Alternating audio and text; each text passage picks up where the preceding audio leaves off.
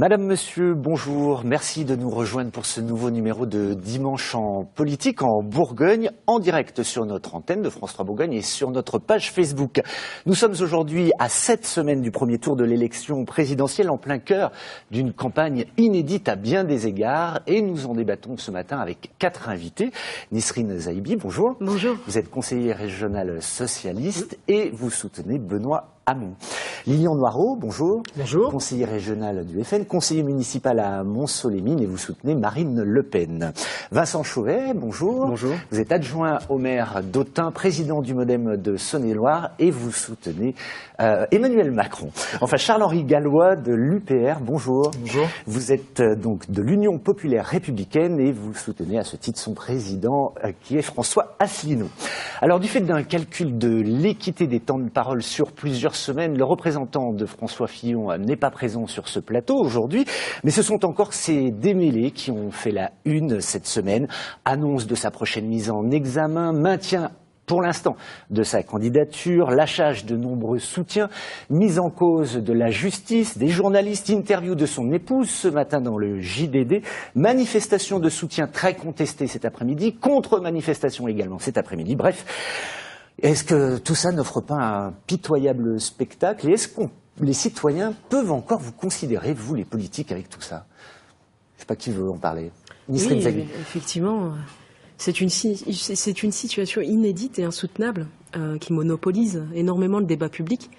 Euh, par contre, euh, ce que je déplore, c'est que nous, par exemple, nous sommes des représentants de nos candidats respectifs et nous n'avons même pas le temps justement d'aborder des questions de fond, euh, parler de programme contre programme, de dire que aux 50% justement de Français qui ne savent pas pour qui voter aujourd'hui, bah, qu'il y a des solutions pour l'avenir. Il y a aussi un programme fort euh, qui est soutenu par mon candidat effectivement notamment, mais ce débat-là euh, est tellement, euh, oui, comme vous dites, euh, réduit l'image de la France à des affaires qui n'ont pas lieu d'être.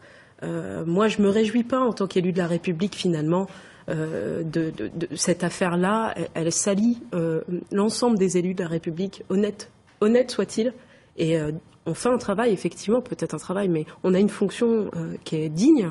on représente l'intérêt général et on est finalement mis dans le même paquet, le même lot que ces que ces candidats qui ont des affaires sur le dos. Il y en a d'autres d'ailleurs. Oui, il y a aussi Marine Le Pen d'ailleurs. Et du coup, c'est vrai qu'on parle beaucoup des affaires, notamment de, de, Marine Le Pen, euh, qui refuse de se rendre chez les juges. Est-ce que tout cela ne dévalorise pas votre travail, le travail de tous les élus? Alors déjà, si vous voulez qu'on fasse euh, toute la campagne sur les affaires, il faut l'ouvrir déjà pour tout le monde. Avec l'affaire de, François Fillon, euh, on n'arrive plus à faire campagne sur le fond. Euh, c'est un véritable problème. On parle plus du chômage, on parle plus des, petites retraites, on parle plus de la baisse du pouvoir d'achat, on ne parle plus du terrorisme islamiste, on ne parle plus de la crise migratoire et on ne parle plus de la crise agricole. Fillon, c'est le pur produit du MPS durant toute la campagne de, de, de, la primaire de la droite et du centre, il nous, a, il nous a clairement dit, il a dit aux électeurs que s'il n'était pas élu, même pas élu, il ne respecte déjà pas sa parole, car il ne devait pas se présenter s'il était mis en examen. Donc c'est la démonstration que c'est un pur produit de l'IMPS, et euh, donc euh, avec cette affaire, ce serait peut-être temps quand même, à moins de 50 jours d'élection présidentielle, qu'on puisse parler des programmes. Alors on voit, il essaye quand même, on voit sur ces images notamment de faire campagne, hein, François Fillon. Vincent Chauvet, vous qui, le modem, c'est toujours dit au centre, euh, est-ce que vous arrivez encore à vous faire entendre dans tout ça? Je pense que justement, on a réussi à se faire entendre par cet acte historique de François Bayrou de renoncer à sa candidature personnelle. C'était le candidat naturel du centre. Il aurait fait un score euh, autour de 10% peut-être, comme il a fait en 2012. Mais de dire, voilà, on va permettre à quelqu'un qui n'est pas du centre, mais qui a porté le projet qu'on a depuis euh, quasiment 15 ans et qu'on a failli faire gagner en 2007 quand François Bayrou était très près d'être au second tour. Et donc de permettre d'avoir justement une majorité nouvelle, de euh, en finir avec ce, ce duopole, cette euh, bipolarisation qui, qui, abîme la démocratie française et, et, une partie des dérives actuelles, notamment une partie des affaires et de l'idée de, de, tous pourris, aussi euh, découle de, de, cet état de fait que deux partis se partageaient à intervalles réguliers des, des, des responsabilités Euh, et donc, euh, oui, on arrive à se faire entendre par des actes comme l'acte de François Bayrou euh, et, et, par des, et par des propositions qui sont celles qu'on va porter en débat. J'espère qu'on viendra dans le fond. Mais une, une, remarque sur à la fois le, le Front National et l'affaire Fillon, c'est que pour être candidat à la présidence de la République, on est candidat à une fonction qui est celle de garant des institutions. Et un candidat à cette fonction doit avoir au moins deux principes qu'il doit défendre l'indépendance de la justice et la liberté de la presse. À partir de ce moment où des candidats euh, Marine Le Pen et François Fillon remettent en cause euh, l'indépendance de la justice et la liberté de la presse, ils se disqualifient d'eux-mêmes pour la course à la magistrature suprême. Euh, avant d'en reparler peut-être, François Asselineau, alors ce que l'on appelle les petits candidats, cette fois-ci on ne les voit plus du tout avec cette affaire. Alors, Quel regard vous portez, vous Déjà, il y a plusieurs choses dans ce que vous dites. Euh, tout d'abord, ce qu'il faut bien comprendre, c'est que je pense que ces affaires intéressent les médias. On ne parle que de ça, effectivement. Il n'y a plus vraiment de campagne. Mais je pense que les Français sont assez grands pour juger eux-mêmes et les Français, au contraire, aimeraient aller sur des débats de fond. Effectivement, on ne peut plus faire campagne, on n'en parle pas. Et j'ai avec moi, vous savez, les, les derniers chiffres du, du CSA. On ne peut peut-être pas faire campagne mais il y a quand même une promotion euh, qui relève de l'indécence pour, euh, pour Monsieur Macron. Ça, ce sont les chiffres du CSA. Oui, alors ils ne sont pas les tout à fait ceux-là quand on regarde sur euh, un mois, hein, sur, sur- la surtout, vraie période. Je, je parle de tous les médias. J'incrimine d'ailleurs pas Mm. France 3 euh, qui fait son, son travail. Mais on voit que c'est quand même indécent. Il y a plus de 37% du temps de parole sur la semaine du 20 au C'est 26 c'est février. une semaine, il a présenté son programme cette semaine-là. 37%. hein. Ouais. Et pour François Asselineau, vous parliez des petits candidats, il s'agit de 0,07% du temps d'antenne. Donc effectivement, il y, a une gra- il y a un grave problème démocratique à ce niveau-là et on n'a pas clairement de campagne pour le moment. Et j'aimerais qu'on puisse aller au fond des choses et c'est ce que propose euh, François Asselineau et sur lequel on va revenir. Concernant les affaires, c'est un problème de moralisation de la vie publique. Et nous, depuis 2011, on propose des mesures très fortes à ce sujet-là. On propose d'interdire tout candidat qui a été condamné à se présenter à des élections. On propose de ne pas faire plus de deux mandats par candidat, parce que pour nous, la politique, ça ne devrait pas être des professionnels de la politique. Et je pense fondamentalement, on va revenir sur le programme, qu'il y a un grand lien entre euh, corruption et le- l'absence de pouvoir, puisque le, les politiques français dans le cadre de l'Union européenne n'ont plus de pouvoir. Ça, on va y et quand revenir. vous n'avez plus de pouvoir, vous faites carrière et ça amène à des, à des attitudes un petit peu euh, corruptibles. Alors Vincent Chauvet faisait allusion tout à l'heure euh, sur, le, fait que Marine Le Pen et François Fillon notamment ont beaucoup critiqué euh, la justice ces derniers temps. Alors j'ai eu une question d'une internaute, Mylène, qui nous dit est-ce qu'elles se sont au-dessus des lois? Est-ce que c'est cela qu'elle appelle la justice pour tous, l'égalité? Est-ce qu'il n'y a pas un monde à deux vitesses? Alors c'est vrai que ça peut paraître curieux pour quelqu'un qui veut devenir chef de l'État de critiquer les institutions, non? Alors déjà, je me permettrai de répondre à, à Monsieur Chauvet. Euh, ce qui est étonnant, moi, ce qui est, ce qui est étonnant, euh, c'est qu'on s'interroge pas du tout sur euh, sur le patrimoine de- d'Emmanuel Macron, alors qu'on voit sur Internet qu'il y a quand même donc de, de nombreuses Le interrogations qu'on qu'on ne s'interroge pas là-dessus. Donc j'aimerais également d'ailleurs que les Il médias a fait sa déclaration puissent- de patrimoine en ligne. euh, J'aimerais également que les, que les médias puissent s'y intéresser. Pour répondre donc en- ensuite à, à Manon, euh, je dirais tout simplement que, que la décision qui a été prise par, euh, par, le, par le Parlement européen et son, son président socialiste, M. Schulz, c'est une décision qui est purement politique. Et on va Faut vous quand parler même- d'une il faut- des affaires, Il faut quand même, il faut quand, il faut, il quand même rappeler euh, que M. Schulz euh, avait clairement et a clairement dit au Parlement européen qu'il mettrait tout en œuvre pour lutter contre les, Il les mouvements hein. eurosceptiques. Ben, il tant était mieux. président à l'époque. Donc, on se pose des questions. C'est une décision qui est purement, euh, purement politique et euh, Marine Le Pen euh, euh, a d'ailleurs répondu à de nombreuses Et, et reprises. la mise en examen du parti pour escroquerie en bande organisée et détournement de fonds publics, c'est aussi une euh, décision politique? Allez voir Madame Lepage euh, qui avait incriminé M. Bayrou pendant de nombreuses reprises, M. Chouet. Allez, on va avancer, on va pas parler que des affaires hein, dans, dans- dans cette émission. Le Conseil euh, constitutionnel euh, a validé cette semaine, ben, notamment tiens, un parrainage hein, pour Alain Juppé, c'est celui de la maire de votre ville, hein, de Mont-Soleil-Mine.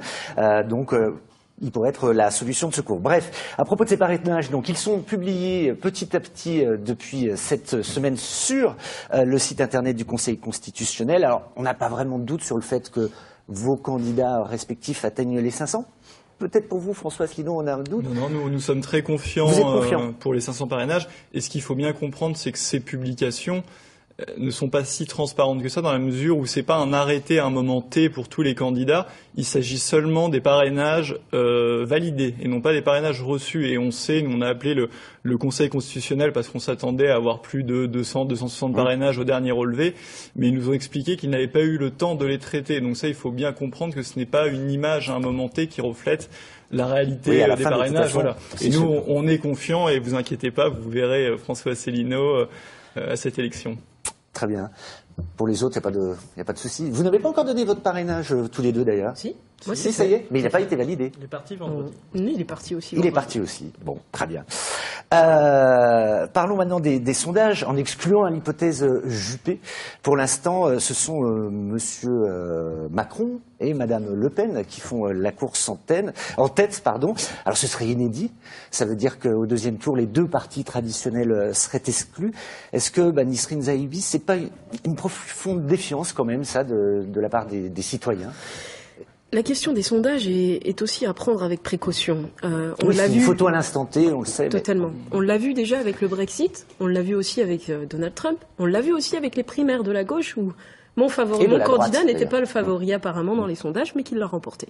Donc à un moment donné, moi je prendrais des précautions sur la question justement des analyses des sondages qui sont parus aujourd'hui, d'autant plus que euh, y a un sondage euh, Odoxa qui dit que euh, si c'est Juppé qui remplace Fillon, il sera en tête effectivement de la présidentielle. Sondage Ça, Odoxa pour France donc, 2 de comme vendredi. quoi, euh, la fin des partis traditionnels, et d'ailleurs, euh, moi je mets dans le lot euh, euh, parti traditionnel, le FN, euh, il n'est pas nouveau, euh, c'est pas un parti qui existe depuis peu, c'est un parti qui existe depuis fort longtemps. Mais qui n'a jamais gouverné. Oui, mais qui a gouverné quand même des communes et des collectivités qui sont aussi des élus, donc on peut aussi parler de bilan à un moment donné et de position justement politique de la part de leurs euh, représentants politiques. Donc moi, la question des sondages, effectivement, je la prendrai avec euh, beaucoup de distance, d'autant plus que ceux qui sont testés aujourd'hui ne sont peut-être pas les candidats de demain. Très bien. Là, mais en même temps, on a quand même l'impression que la campagne de Benoît Hamon, pour l'instant, elle ne décolle pas, si? Elle ne décolle pas, non. C'est moi je rejoins aussi ce que vient de dire euh, mon Monsieur homologue ici et euh, le représentant d'Asselineau. Euh, il y a aussi une question de, de médiatisation. Comme je le disais en préambule, on passe notre temps à commenter l'actualité sur des affaires entre Marine Le Pen et Fillon, mais finalement on parle pas de fond. Moi, ça me désole parce qu'il y a un vrai projet pour la France. Il y a un vrai projet pour ceux qui sont en souffrance, qui ont des attentes, qui sont, qui n'arrivent pas à, finir leur mois et qui sont, mais vraiment dans une attente profonde et qui passent leur long, euh, le- le- leur temps à regarder l'actualité politique à travers les médias en disant, bah, regardez, ils sont tous pourris. Et ça, c'est désolant parce qu'il y a vraiment des choses très intéressantes dans le cadre du programme de Benoît Hamon que moi je porte aujourd'hui et que je porterai jusqu'au bout, qui sont à valoriser. Et j'aimerais qu'on aborde justement ce sujet de fond. Alors, euh, Monsieur Chauvet, on voit qu'il y a une dynamique euh, Emmanuel Macron, ça se voit notamment aussi dans, les sondages et par le nombre de personnes qui sont euh, dans, ces meetings. À quoi vous l'attribuez, vous? Il y y, a une dynamique parce que c'est le renouvellement, parce que c'est aussi sortir des clivages. Il y a une dynamique qui a été entretenue aussi par l'arrivée de François Bayrou, où on voit depuis une semaine que les, les sondages s'améliorent encore, mais sans commenter. au- et il faudrait pas, je pense que ça désole aussi les, les électeurs, les téléspectateurs, de considérer la présidentielle comme une course de chevaux, en disant ah la casaque verte est arrivée devant la casaque bleue et on reprend un demi-point, etc. Ce que, ce que ça montre, l'idée générale, c'est la fin du, du bipartisme, la fin de la bipolarisation. Et sur le fond, ça montre que les clivages n'étaient pas euh, ceux qu'ils étaient entre la droite et la gauche, mais que la droite et la gauche, le grand parti de droite et le grand parti de gauche, sont traversés en leur sein par des fractures profondes idéologiques sur l'Europe, sur la libéralisation euh, de la société, euh, sur l'ouverture euh, aussi au niveau des mœurs, sur un certain nombre de sujets comme ça, qui en fait et, et les sondages le montrent, on peut rassembler des gens de centre-gauche et de centre-droit autour d'un projet cohérent, alors que l'EPS lui-même a explosé et que LR, pour d'autres raisons aussi, sont en totale déconnexion. Si je peux me Un permettre, je voudrais vraiment dire un un, mot, parce que c'est facile d'avoir une finalement une vision très caricaturale de ce qui se passe à l'échelle politique sur sur le plan euh, du bipolarisme entre euh, l'EPS et l'UMP euh, quoi LR aujourd'hui. Moi, je veux juste dire une chose. Effectivement, 39 ans, Macron, il représente peut-être une forme de rajeunissement salutaire et donc il y a un réel besoin effectivement de, de, de Hamon n'est renouvellement. pas très vieux. Oui, il a Hein 49 ans, il est jeune, effectivement, même en politique, mais il a l'expérience, contrairement à d'autres, qui dit que, pour citer Emmanuel Macron, qui dit que c'est même plus euh, euh, euh, c'est même plus tendance d'être élu, puis c'est finalement euh, caduque et obsolète. Donc c'est une remise en question totale de la démocratie qui, pour moi, me dérange profondément. Et le, finalement, un ravalement de façade que propose Macron n'est pas un réel renouvellement proposé politiquement. Pour que Marine, nous, nous portons. Pour Marine Le Pen, finalement, ce duel Macron-Le Pen, c'est le scénario idéal, non? Bah Déjà, Emmanuel Macron, c'est quand même l'hologramme de François Hollande. Il a été de 2012 à 2014 son conseiller à l'Élysée. Il était ensuite, pendant deux années, son, ministre de, l'économie. Donc c'est le parfait hologramme. Il représente exactement ce que les Français ne veulent plus. C'est le candidat des banques, c'est le candidat ultramondialiste. Euh, donc Emmanuel Macron, c'est véritablement cet hologramme nous, sur le terrain, on le sent avec Marine. Mais ça vous, euh, arrange qu'ils soient en tête quand même, parce qu'on peut dire que les gens de la droite dure iraient plus euh, vers vous. Alors déjà, le clivage gauche-droite, il n'existe plus. Maintenant, on est sur un clivage qui est le clivage entre les mondialistes, que représente Macron, Hamon, euh, Fillon, et les patriotes, que représente Marine Le Pen. Donc nous, sur le terrain, on sent cette, cette force monter, on sent cette adhésion au programme présidentiel que porte Marine Le Pen. Donc il y a, il y a une véritable adhésion à ce programme et donc, oui, moi je pense que, que Marine Le Pen sera élue et qu'elle battra à plat de couture Emmanuel Macron. Vous êtes d'accord avec cette idée que les clivages gauche-droite n'existent plus, M. Gallois? Alors, je suis pas d'accord dans la mesure où il y a quand même des propositions dans le programme de Marine Le Pen qui sont marquées très, très à droite et comme dans le programme de M. Mélenchon qui sont marquées très à gauche. Là où je suis d'accord. Vous, vous, dites à l'UPR, nous ne sommes ni de droite ni de gauche. non plus, hein. on ne dit pas seulement parce qu'on a un programme de rassemblement pour le coup qui n'a pas de marqueur gauche ou droite, donc on peut vraiment se revendiquer comme tel. Et c'est pas seulement nous qui le disons, puisque aux deux dernières élections, euh, le ministère de l'Intérieur nous a classés en liste divers, non pas divers gauche ni divers droite. Donc euh, le, le, ministère de l'Intérieur lui-même reconnaît que nous sommes au-dessus de ce clivage. Et moi, pour ce qui est des sondages, je ne fais absolument aucun cas des sondages. Ils ne, ils ne testent pas tous les candidats. Et en plus, euh, toutes les dernières élections ont montré. Ah, ça changera quand les, les 500 signatures Toutes les dernières élections ont montré que les sondages servaient plus est une sorte de prophétie autoréalisatrice et influencer l'opinion et euh, les électeurs dans les urnes, et moi je fais confiance aux Français à leur bon sens, ont à chaque fois démenti tous les derniers sondages. Donc euh, je, ne prête pas attention aux sondages. Vincent Chauvet, quelle priorité euh, par-dessus toutes les autres est la plus importante? Dans un programme présidentiel? Mmh. en tout cas, aux yeux des centristes, je pense que c'est vraiment la moralisation de la vie politique, sans revenir vraiment là-dessus. C'est un outil, ça, finalement. C'est un outil, mais c'est là où ça change. Et c'est aussi sur le changement des règles démocratiques, notamment l'introduction d'une proportionnelle, notamment à l'allemande, où on pourra avoir enfin au Parlement discuter avec l'extrême droite, débattre ou, les contredire, où on pourra avoir des coalitions euh, ou des ententes ou des alliances entre des gens qui aujourd'hui étaient séparés par des barrières différentes. La situation, par exemple, de l'Allemagne aujourd'hui, qui a une situation économique bien meilleure, même s'il y a certains défauts, que, que la France, où le taux de Alors, justement, c'est ce qu'a dit Benoît Hamon hier, le, taux de chômage est à 7%. Le taux de chômage des jeunes est à 8%, quand en France, le taux de chômage des jeunes entre 18 et 24 ans est de 25%. Et le nombre de, de travail justement précarisé. il y, a, il, y a des, il y a des choses à améliorer, mais personne ne peut nier que la situation économique de l'Allemagne est aujourd'hui bien meilleure que celle de la France, et cette situation économique est le produit, est le produit d'un système politique où des gens de centre droit et de centre gauche ces familles qui ont aussi fait l'Europe, qui ont fait la construction européenne, sont capables de s'entendre sur des réformes concrètes, sur des réformes de compétitivité, euh, sur des réformes budgétaires qui font qu'aujourd'hui, alors que l'Allemagne et la France étaient à un niveau euh, comparable il y a une dizaine d'années, l'Allemagne est bien euh, meilleure et bien d'avance. Donc la clé pour changer le fonctionnement politique et l'émergence du FN est la conséquence de ça, d'un système complètement délabré, complètement délabré entre deux partis qui ne représentent au final plus rien et plus qu'une minorité des Français, c'est de changer les règles. Et Emmanuel Macron, qui vient d'ailleurs et qui arrive euh, là soutenu par des forces de droite et de gauche est le seul capable de changer de manière raisonnable la démocratie française. Il y a des propositions dans tous les. les, Je vais faire parler M. Noireau parce que vous avez fait allusion euh, à l'Europe. C'est vrai que bah, c'est un peu le clivage de ici entre les deux, vos deux positions. Vous, vous êtes pour la sortie de l'euro, mais comment vous faites euh, À quoi ça sert ça On a l'impression que c'est la, la, recette magique la sortie de l'euro. Pourquoi? Alors déjà, on ne parle pas d'Europe. Il faut parler d'Union européenne. Euh, le, programme, dans les 144 engagements présidentiels de Marine Le Pen, tout est expliqué. Le programme de Marine sur, euh, sur l'Union européenne est simple. Nous voulons redonner notre souveraineté au peuple. Macron, Hamon, euh, gauche, droite ont clairement abandonné notre souveraineté. Le programme de, de Marine sur, euh, sur l'Union européenne, c'est donc de reprendre notre souveraineté monétaire, donc disposer de notre propre monnaie, comme dans 95% des pays du monde. Donc on repasse au franc. C'est- C'est également, c'est également donc euh, retrouver notre souveraineté législative, car il faut quand même rappeler à nos téléspectateurs que l'Union européenne doit donc, voter son budget, elle doit ensuite valider au niveau européen le budget que propose l'État français pour qu'il puisse être transposé en droit Mais on en fait français. passer. On en fait partie Donc- de l'Union européenne. Donc, Donc. en- ensuite, je voudrais, je voudrais juste terminer parce que je pense qu'il faut quand même expliquer. On est là pour, euh, pour émettre nos, nos propositions et défendre les, les, engagements de, euh, de nos candidats. Et il faut également donc retrouver notre, notre souveraineté budgétaire. Il faut pouvoir être maître chez nous. Nous ne le sommes plus. Et donc là est le programme de Marine. Retrouver notre souveraineté pour pouvoir mener notre politique pour les Français. Nesrine Zaïbi, qu'est-ce qui différencie finalement le programme de euh, M. Macron à celui de M. Hamon à ce Justement, euh, je voulais rebondir sur ce qui vient d'être dit par euh, les deux protagonistes aujourd'hui, mais un, euh, Macron propose quand même, il n'est pas dans le renouvellement comme on le croit, il est dans la continuité pure et simple de ce qui s'est fait jusqu'à présent.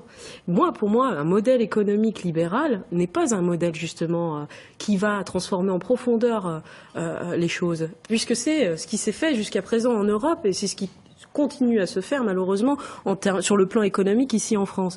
Nous, ce qu'on propose, c'est euh, de rompre justement avec cette continuité qui est proposée par Emmanuel Macron. Euh, quand on parle des retraites, on peut parler des retraites, on peut parler de la CSG, on peut parler de plein d'éléments justement de fond très précis qui montrent la différence entre Benoît Hamon qui lui se soucie justement de nos personnes âgées parce que personne parle de la détresse, de la souffrance qu'ont justement nos personnes âgées. Il y a une, il y a une démographie qu'on- qui est justement euh, euh, qui, qui fait qu'il y a un- un- des personnes âgées énormément nombreuses qui sont en souffrance, qui sortent justement en retraite et qui n'ont pas vraiment les moyens de subvenir à leurs besoins primaires. Se payer un loyer avec une retraite à 400, 600 euros, c'est quoi? On n'est pas, franchement, on n'est pas digne. On n'est pas digne pour la, la sixième puissance économique de ne pas apporter des réponses et des solutions concrètes à ces personnes-là. C'est le seul candidat aujourd'hui qui s'adresse à cette population en particulier sur les questions de dépendance. C'est ça les valeurs de gauche. Moi, je mets au défi Macron quand il dit que certains qui n'ont pas eu la chance finalement de travailler ne pourront pas avoir de retraite. Mais c'est- ce système, ce système de, re- de retraite à points, c'est le système de retraite à points, qui dit que ceux qui ne travaillent moins ne pouront pas avoir une retraite à la hauteur justement le des système de retraite Je vous laisse répondre, puis après, euh, M. En Gallo. Le système de retraite par points, celui qui a été défendu depuis longtemps par plusieurs familles politiques et par plusieurs syndicats, dont la CFDT. C'est d'avoir un système qui aujourd'hui est complètement illisible. Euh, on, ne sait pas, c'est impossible de calculer sa retraite, notamment si on a fait plusieurs carrières et si on a changé de branche, etc. Et de dire, euh, on va, comme euh, et les salariés du privé, on le connaît bien, c'est Agi- Agir Carco, les retraites complémentaires, on va cotiser et chaque euro cotisé, quel que soit le salarié, donnera droit au même droit à la retraite ensuite, avec un point qui est mis euh, à jour en fonction des équilibres, pour qu'on ait un système pérenne, équilibré et qui donne confiance. Parce qu'aujourd'hui, moi personnellement, et je défie tout le monde autour de la table de notre, euh, de notre âge, des trentenaires, de dire est-ce qu'on a confiance dans notre système de retraite? Moi, quand je regarde comment on cotise et comment euh, on peut-être euh, on aura une retraite euh, et en se disant que ça va peut-être changer avec des réformes qui n'ont été que des réformettes pour l'instant, plus personne n'a confiance dans le système de retraite. Faire un système de retraite par points, c'est mettre de la clarté, de la justesse, de l'équilibre et redonner la confiance dans notre système de retraite. On n'a pas entendu beaucoup Mme Le Pen là-dessus. Je vais peut-être euh, prendre la parole dessus parce que Allez, allez-y, si vous voilà, on, on est on est sur le programme et c'est ce qui est intéressant parce que fondamentalement on voit plusieurs Ouais. visions, on voit des gens qui nous disent qu'ils vont faire différemment et on a des personnes qui sont dans la continuité comme Monsieur Macron. La vraie réalité c'est que dans le cadre des traités européens, vous ne ferez rien tous autant que vous êtes autour de la table. Non mais attendez, je vous ai pas interrompu, j'ai pas le souvenir Monsieur avoir Gallo, interrompu, assez euh, vite, parce que vous voilà. avez un peu d'avance. Donc, J'ai euh, pas le souvenir d'avoir allez-y. interrompu. Donc moi j'ai avec moi le programme qui appliquera tous les candidats si jamais ils sont élus sauf François Asselineau, c'est celui de la Commission européenne et les grandes orientations de politique économique. C'est l'article 121 du traité sur le fonctionnement de l'Union européenne. C'est la Commission qui décide toutes les grandes réformes économiques et sociales pour tous les pays. Donc que ce soit M. Macron, Mme Le Pen ou M. Hamon, c'est ce qui sera appliqué. Il y a entre autres la réduction Donc des vous, dépenses de publiques, on a compris, la réduction de la sécurité sociale, attendez, je, le- je le dis, la réduction des coûts du travail et euh, la modération du SMIC, réformer l'heure du travail, réformer l'assurance chômage, comme le dit M. Macron, On a bien compris que vous étiez pour la sortie de l'Union européenne. Ce qui est bien, ce qui est fondamental, et je, je finirai là-dessus, c'est que tous les candidats proposent finalement de réformer les traités. Or, il faut que les Français comprennent que c'est impossible, puisqu'il faut l'unanimité des 28 2011. États membres. Il faut l'unanimité des 2011, après 28 la crise États membres. 2008. C'est Non, mais je vous ai pas Monsieur interrompu, Noiroy, un si mot sur les- les retraites, Il faut l'unanimité des 28 États membres. Merci. Et donc, À ce moment-là, il n'y a que François Asselineau qui propose de sortir.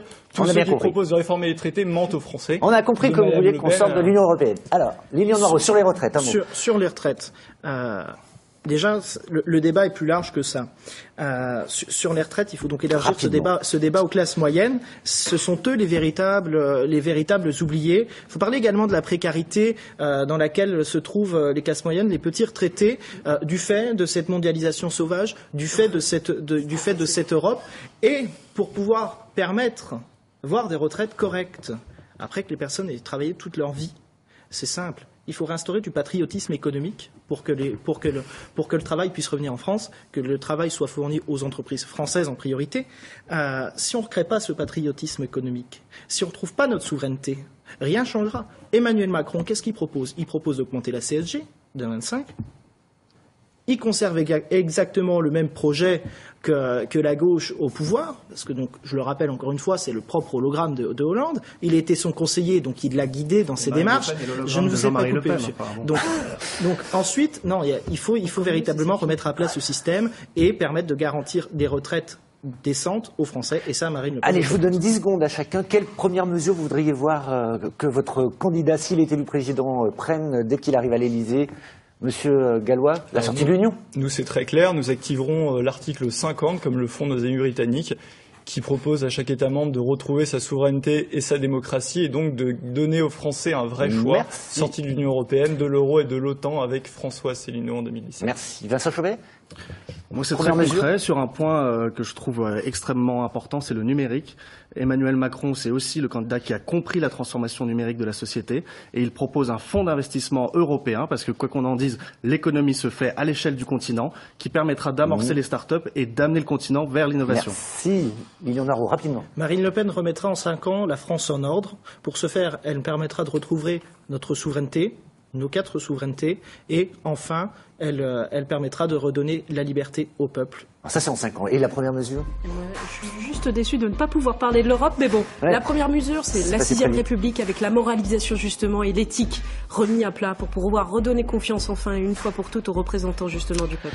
Merci beaucoup. Je vous rappelle que vous pouvez voir ou revoir cette émission sur notre site internet, sur notre page Facebook. La semaine prochaine, nous nous intéresserons aux jeunes militants en politique et à leur regard sur la présidentielle. Mais tout de suite, place à l'information régionale avec Emmanuel Pinsonneau. Et Dimanche en politique revient juste après.